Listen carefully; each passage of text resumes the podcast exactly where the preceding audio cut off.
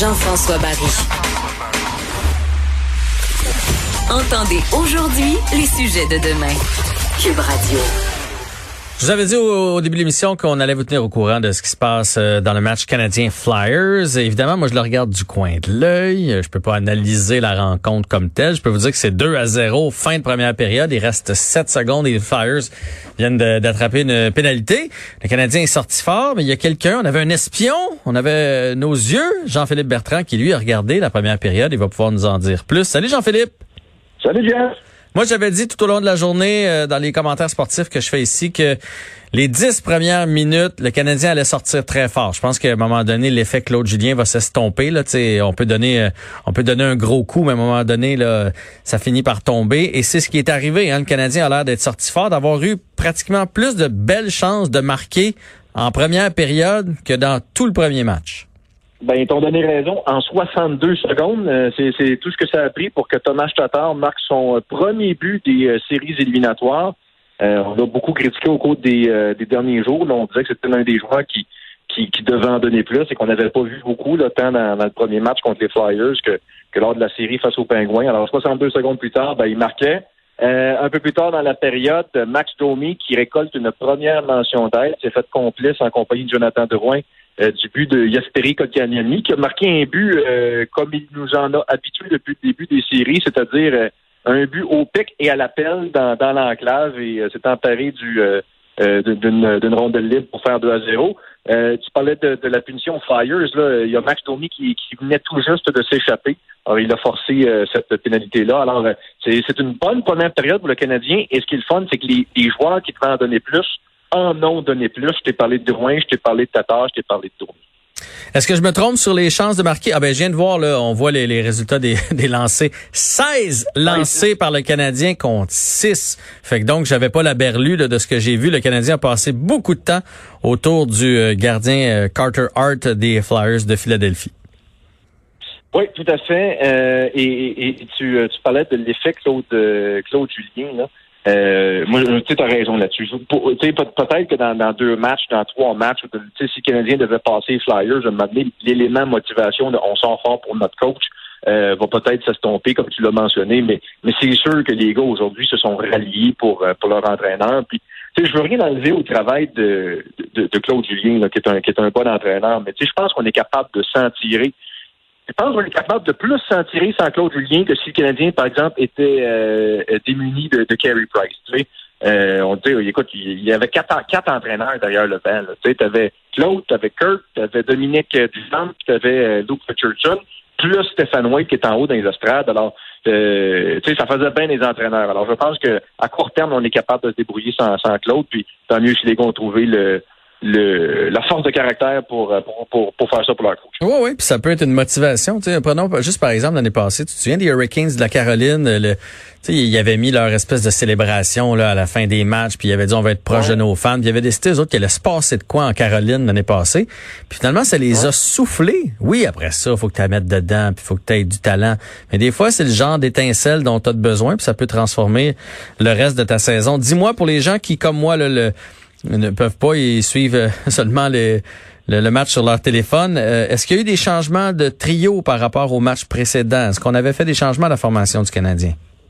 Ben là, de, ce que je comprends, Max Domi semble se retrouver avec euh, à moins qu'on ait euh, que, que, deux joueurs, le deux trios différents se retrouvaient ensemble. mais si, si je vois je me fie à ce que je viens de voir, là, Max Domi se retrouvait en compagnie de Jonathan Drouin et de, de, Exact.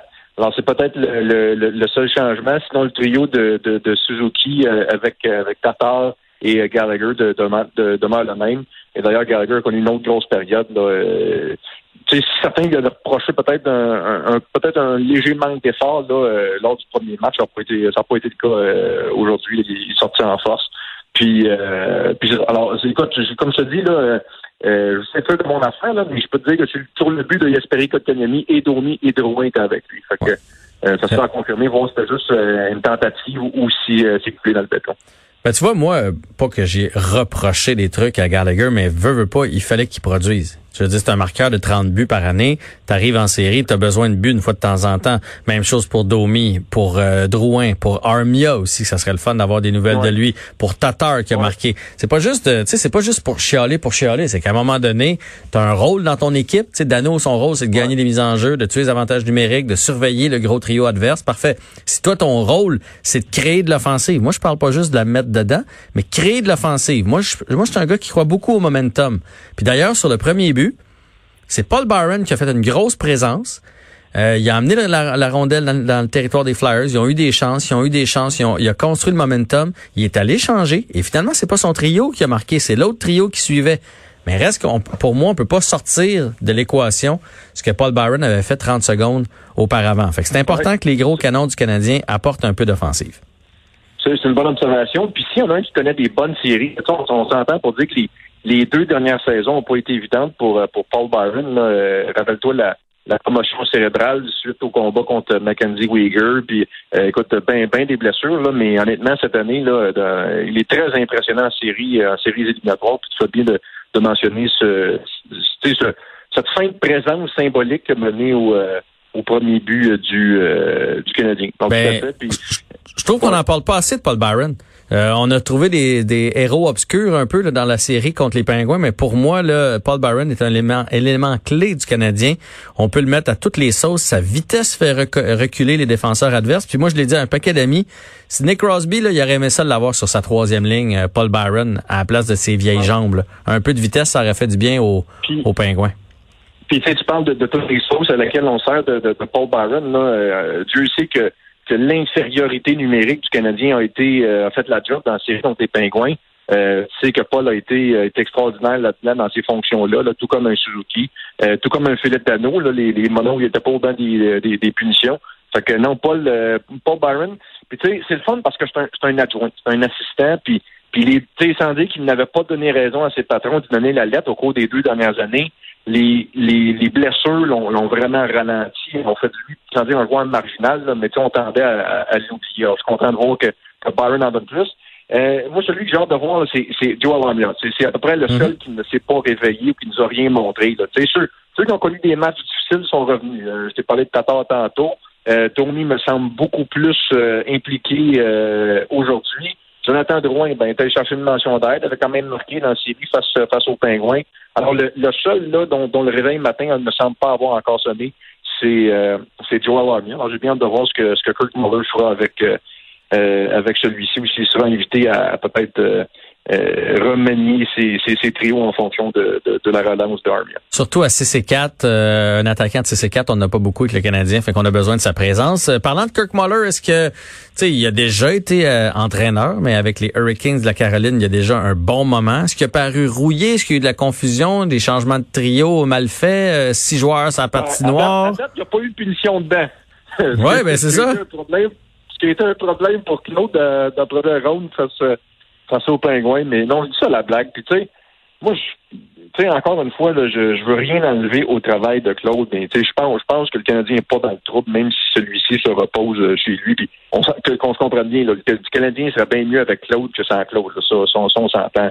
Mais tu sais, Kirk, t'as quasiment un entraîneur de trop, parce que tu sais, t'as Claude Julien qui est l'entraîneur-chef, T'as mm-hmm. Kirk Muller, qui est l'entraîneur, ce qu'on appelle un entraîneur associé. Fait qu'un entraîneur associé, c'est c'est pas un entraîneur-chef, mais c'est plus qu'un entraîneur adjoint. Ouais. Tu un entraîneur adjoint avec Dominique Duchamp. Tu un coach des défenseurs en Luke Richardson. Tu un coach des gardiens en Stéphanois qui regarde le, match du jour de la galerie de presse, puis avec un, micro, un walkie-talkie, donne l'information aux gars sur le banc. Écoute, tu quatre gars sur le banc, plus un gars perché en haut, ça te fait cinq entraîneurs. Fait que, moi, des fois, je regardais les matchs, puis je me dis, écoute, puis je me suis même quasiment venu à me demander si c'est pour ça que le Canadien copait autant de punitions dedans. Il y a tellement de coachs sur le banc, tu sais plus qui écouter, tu sais plus dans quel sens regarder. Tu sais, normalement, là, t'es un, un head coach, t'es un coach des attaquants, t'es un coach des défenseurs, puis tant mieux c'est un gars sur la galerie de presse, là. Mais tu sais, moi je commence à trouver que ça faisait bien du monde derrière le banc. Puis Kirk, tu sais, un ancien capitaine du Canadien, un gagnant de la Coupe Stanley, un gars qui en est à son deuxième parcours à Montréal. Il est là depuis l'arrivée de Bergevin, a coaché euh, sous l'ère euh, Michel Terrien, a fait le pont vers, euh, vers Claude Julien. Les gars le connaissent, les gars l'apprécient. Il fait partie des meubles à Montréal. Alors moi, j'ai, j'ai aucune inquiétude pour Kurt Muller et, le fait que, que, le message euh, va passer. Puis en plus, ben, ça donne peut-être un petit peu plus de responsabilité à un Dominique Ducharme sur, par exemple, les, situations spéciales de mise en jeu en fin de rencontre, l'avantage numérique. Ça laisse peut-être un peu plus de lousse également à un, Luke Richardson. Alors moi, je, sans vouloir diminuer encore une fois, je m'excuse de me répéter, là, mais l'absence d'un Claude, moi je pense que le Canadien est capable de s'en tirer euh, sans trop de problèmes. Euh, en tout cas, du moins, du moins à court terme. Je me suis pris une petite note euh, après le but de KK. Son troisième déjà des séries. Et les trois, tu l'as dit tantôt, ont été marqués tout près du gardien adverse. Dans la série contre les Pingouins, c'est un des joueurs, des attaquants du Canadien qui a distribué le plus de mises en échec. C'est quand même un gros bonhomme, hein. sais, on a tendance à oublier qu'il est arrivé à 18 ans, puis qu'il était frêle un peu, puis que des fois il était pas solide sur ses patins. Euh, puis j'avais l'impression, moi. Il a rajouté de la chair autour de l'os parce que rappelle-toi, là, ça, sans dire que ça a fait scandale là, quand il s'était présenté avec 15-20 livres de plus au camp d'entraînement, puis là, euh, le monde n'était pas content de son camp d'entraînement parce qu'il disait ah, il, a, ajouté trop de muscles, il a ralenti. ralenti. Rappelle-toi à, à pareille date, en fait au mois d'août, euh, au mois d'août septembre dernier. Moi, ce que j'ai reproché, c'est qu'on dirait qu'il avait pris beaucoup de haut du corps. Il avait pris des pipes. Ça, ça paraît bien d'une camisole, mais il était toujours aussi mou sur ses jambes. Oui, oui, non, mais oui, l'observation. Euh, mais tu sais, peut-être parce qu'il est fait longiligne aussi. Là, il est fait, il est fait sur le long. Fait tu sais il n'y a pas à par Sidney Crosby, là, où est-ce qu'il y a des, écoute, des, Crosby, c'est des, des, des, bio, des troncs d'arbres qui en place des cuisses. Alors peut-être c'est, c'est la raison pour laquelle, mais, mais moi je pense, et je répète, que la pandémie a fait un, un bien énorme à, à Yasperi Kotkaniemi. Premièrement, son séjour à Laval, c'était somme toute bien déroulé là, avant qu'il subisse cette, blessure euh, à la rate. Et je pense que je pense que Joël Bouchard, il avait euh, il avait redonné de la confiance, puis il avait mis, il avait remis du plomb dans la tête, puis tu sais, il, avait permis de se, de, de, retrouver ses, euh, toute sa tête, toute sa tête au, hockey. La pandémie a, a, il a peut-être permis de faire un bon ménage, tu sais, un, bon repos mental, puis de retrouver le goût à jouer au hockey. Parce que des fois, là, on, on, on oublie ça. Là, mais maintenant, ça devient un job. Là, puis quand ça te tente moins, mais ça apparaît sur la glace aussi. Alors, peut-être qu'il a retrouvé pendant la pandémie le goût de jouer au hockey. Et moi, je suis convaincu que, je pense qu'on s'en est parlé, toi et moi, un peu plus tôt euh, au cours de l'été, je suis convaincu que le fait qu'il n'y ait pas de partisans dans les gradins, mhm. pour un pour un pour un gars de, comme chez Weber, là, de 30, 33, 34 ans, là, vu qu'il y a du monde dans les estrades ou qu'il n'y a pas de monde dans les estrades, il a vécu les Olympiques, il a vécu des, des grands moments, pour lui, ça ne change rien. Mais quand tu as 19 ans, puis tu as 22 000 personnes dans les estrades qui crient, puis tu sais, peut mhm. que ça peut être intimidant. Alors moi, je pense que le fait de jouer devant des gradins vides, il enlève une tonne de pression. Une tonne de pression et il a l'impression d'être pas mal plus léger sur la noire. Ben moi, je vais, je vais, je, vais te déboulonner ça un peu là. Moi, je trouve pas qu'il joue de si grands matchs.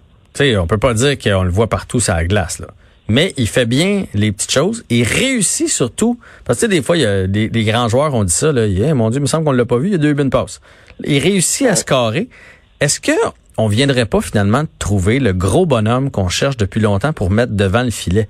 Parce que c'est rare qu'on a vu des dernières années un gars de six pieds deux aller se poster devant le net, manger des coups, distribuer des mises en échec, pas être euh, ketchup puis baver tout le monde, ça sera pas son style de jeu, mais prêt à payer le prix et se servir de son physique. C'est peut-être ça qu'on va découvrir dans les prochaines années avec Yesperi Kotkaniemi.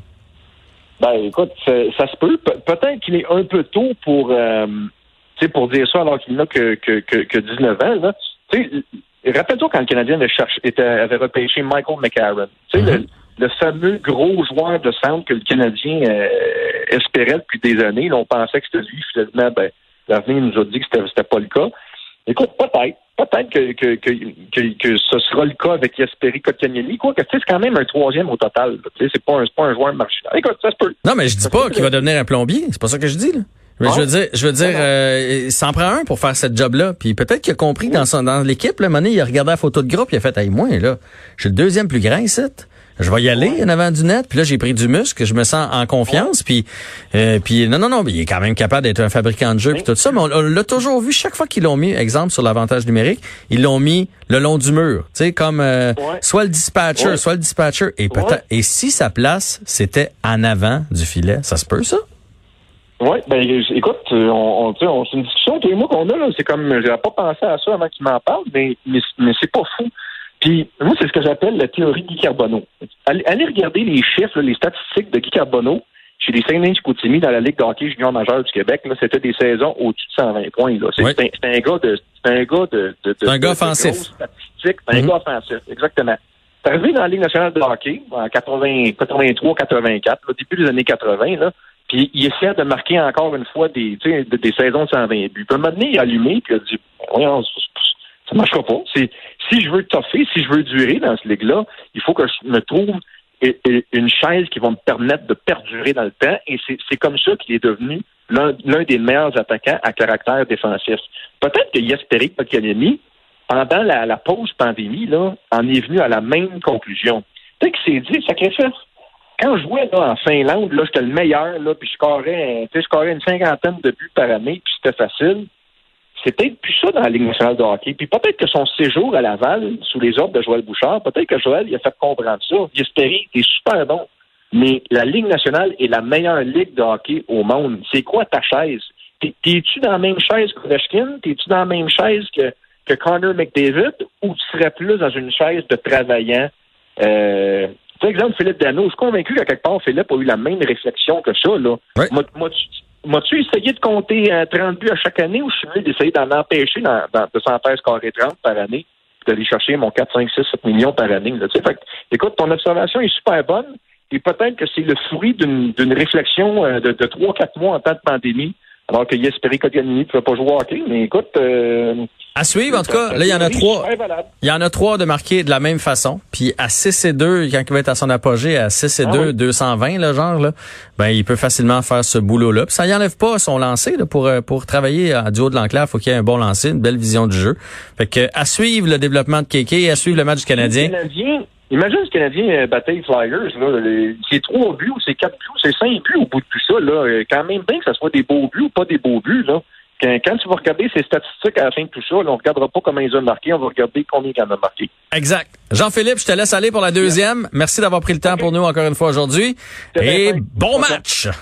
Merci, salut. Salut.